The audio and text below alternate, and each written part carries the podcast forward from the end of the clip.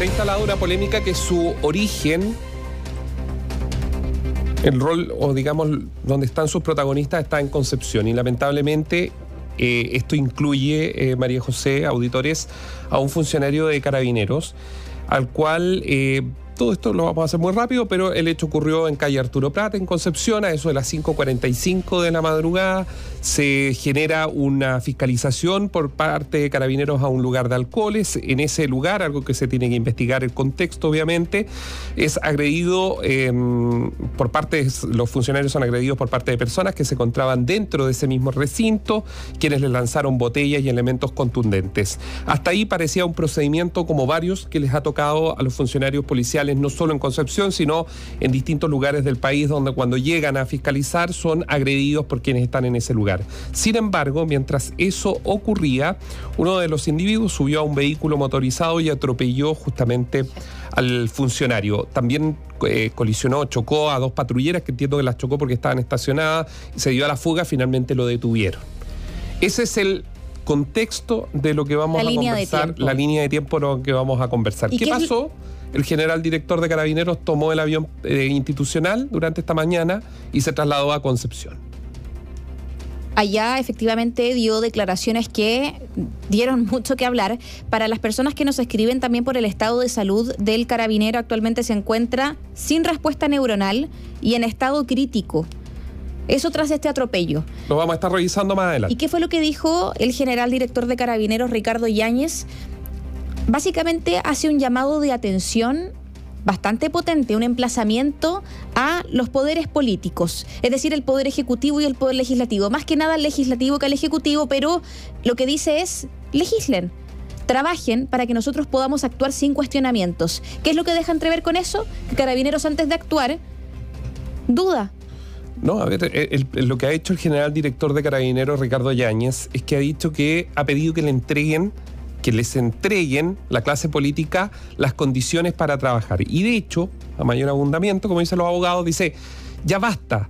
Si queremos tener un país seguro, si queremos vivir en paz, entreguemos las condiciones, entreguemos las herramientas y trabajemos en conjunto, porque las normativas, porque las leyes entreguen las herramientas suficientes para que Carabineros salga a trabajar con tranquilidad, y puedan tener la certeza de lo que va a hacer no va a ser cuestionado ni por el Ministerio Público, ni por las autoridades, ni por nadie. Dice, hago una invitación a todos los parlamentarios por todas las indicaciones, los proyectos de ley que se han mandado al Congreso para que de una vez por todas esta ley salga a la luz, donde el rayado de cancha esté claro, donde los carabineros no tengan que dudar, donde los carabineros no tengan miedo a tener que enfrentar la delincuencia y hacer uso de todos los elementos que la ley entrega. También se ha dejado entrever que hay bastante miedo a los eventuales procesos judiciales y que se les pueda dar de baja. Porque se ha visto también en procedimientos que, algunos procedimientos con justa causa, que hay un uso eh, excesivo de la fuerza, hay carabineros que han sido dados de baja, pero en este caso se está diciendo que acá carabineros no se siente respaldado por el Estado en su conjunto para poder actuar y poder operar. Y el Estado, y las policías son las que tienen el monopolio de la fuerza. O sea, si no lo hacen ellos, ¿quién?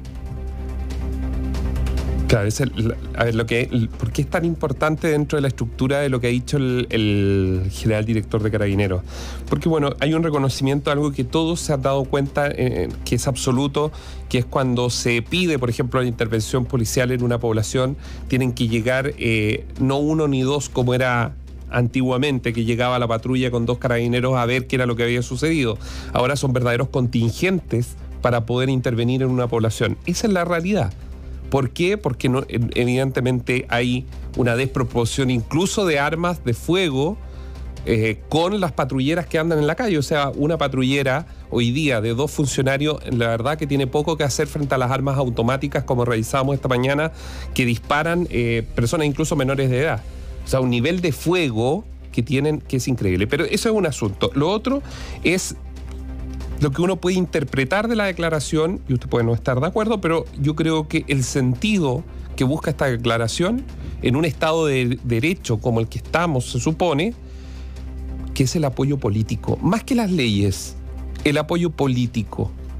Porque aquí el gobierno no puede evitar que no aparezca un fantasma al interior de la institución o particularmente dentro de los carabineros, que es el comportamiento y las declaraciones que tenían actuales funcionarios de gobierno, partiendo por el propio presidente de la República hacia abajo, por actuaciones de carabineros. Efectivamente, hubo hechos que están siendo investigados, incluso por ahí hay algunas condenas de funcionarios que se extralimitaron, que en función de lo que se les encomendó no lo hicieron y eso tiene que castigarse con las penas más ejemplificadoras.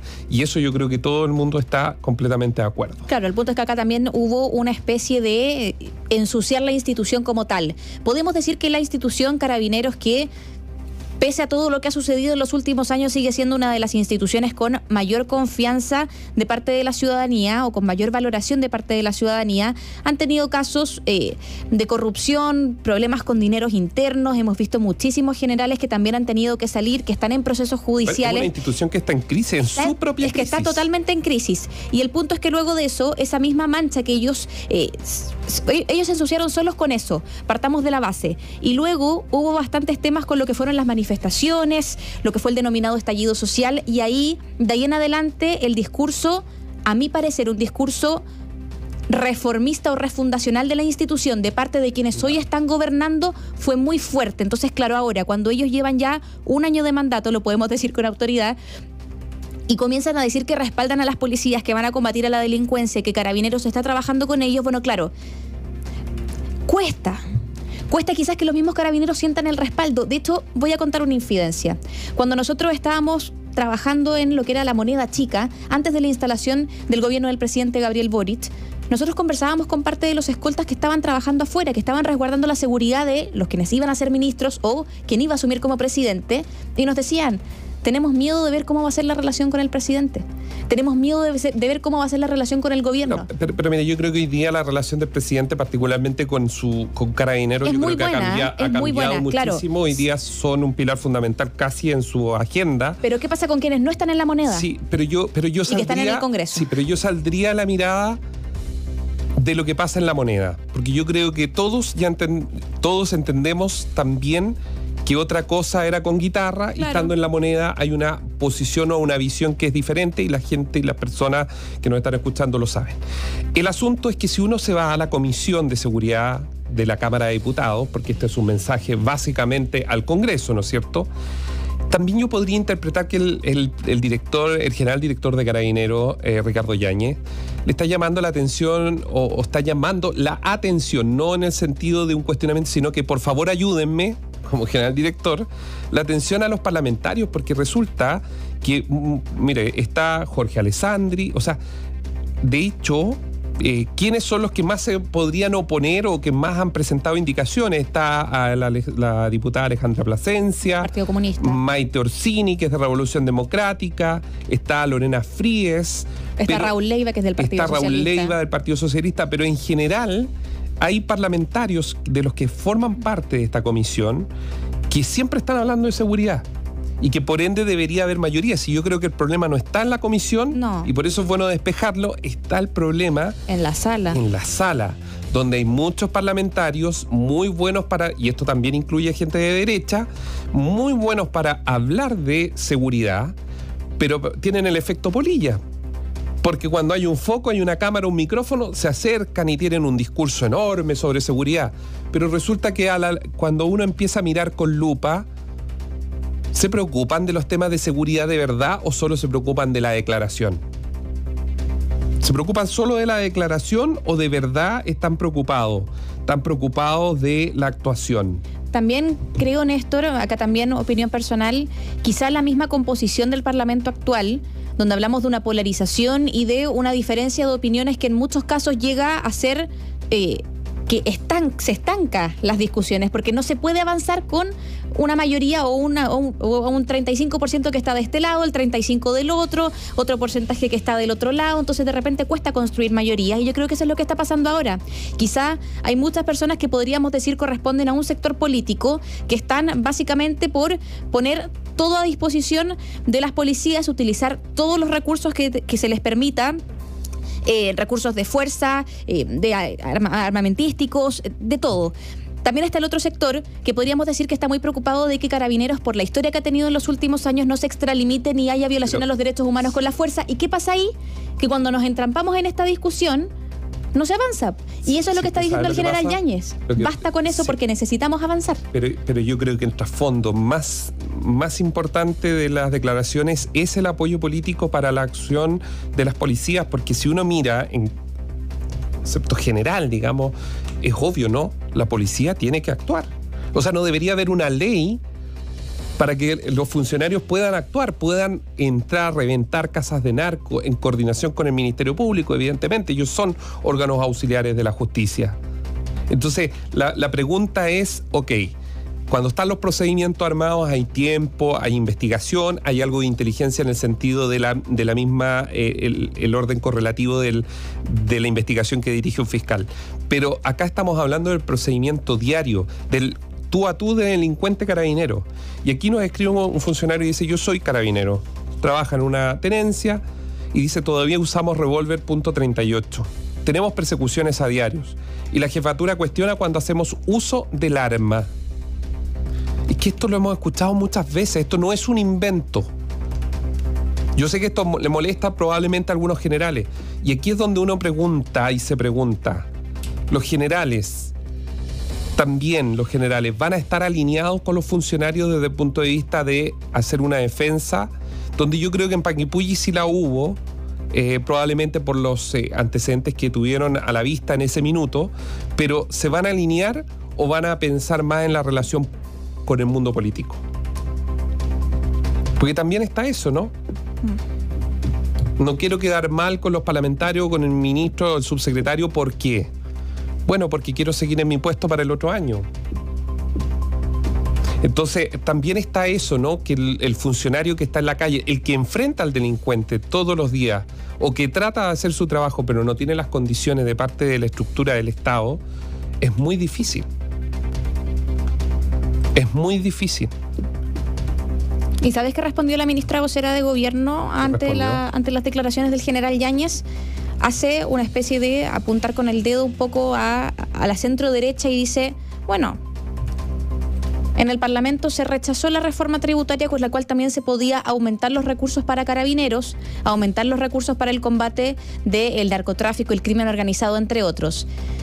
Básicamente, claro, es poner en la agenda el tema de la reforma tributaria porque es en este momento lo que más inquieta al Yo creo que Ejecutivo. una desubi- se- se desubica la vocera cuando hace una comparación entre una cosa y otra. Porque yo creo que hoy día hay una sensibilidad en general en la población.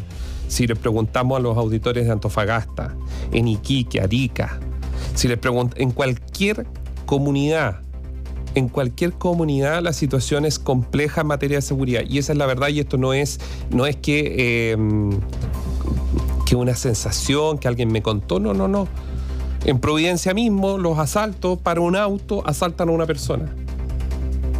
En cosa de segundos. Entonces, eh, el, el asunto es, es mucho más profundo y yo por eso creo que la reflexión del general Yáñez, uno se podría preguntar, bueno, general Yáñez, pero si hay que actuar, se actúa, ¿no? Es lo obvio, si un Es que, bueno, carabinero claro. encuentra, tiene que actuar. La- pero yo creo que el llamado que hace Ricardo Yáñez, y es lo que uno puede percibir, más que eso, es que la política en su conjunto, la derecha deje de hablar tanto y entregar titulares y se pongan a trabajar correlativamente también con eh, el gobierno. Eh, y el gobierno abriéndose con todos sus mea culpas que debería hacerlos públicamente en materia de seguridad. Yo no lo he escuchado por lo menos. Si, si los actos son mejor que las palabras, claro, alguien podría decir, han ido cambiando su percepción respecto a eso por los proyectos que han presentado. Pero en raya para la suma, todo tiene una causa y un efecto. Las declaraciones del general, lo que ha sucedido hoy, este funcionario de carabineros que esperemos que las próximas horas sean claves para su pronta recuperación en favor de su familia y del mismo obviamente, su, probablemente su procedimiento más difícil el que está enfrentando por estas horas, es tomar decisiones ahora ya en materia de seguridad. Y yo hago, y con esto quiero terminar, ministra Toá, subsecretarios de las carteras respectivas, ¿Por qué los carabineros no pueden usar armas automáticas en sus autos? ¿Por qué están guardadas? ¿Por qué toda patrulla que sale a la calle tenga armamento para enfrentar a los narcotraficantes muy bien armados.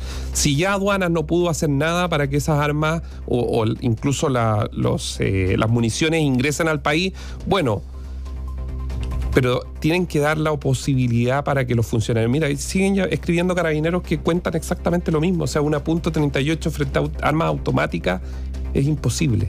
Y esa decisión, esa, esa sola decisión, si pasa, no pasa por el Parlamento, no pasa por diputados ni senadores. Solo pasa por una decisión y determinación política. Y eso está en el Palacio de la Moneda. La radio, análisis y opinión independientes.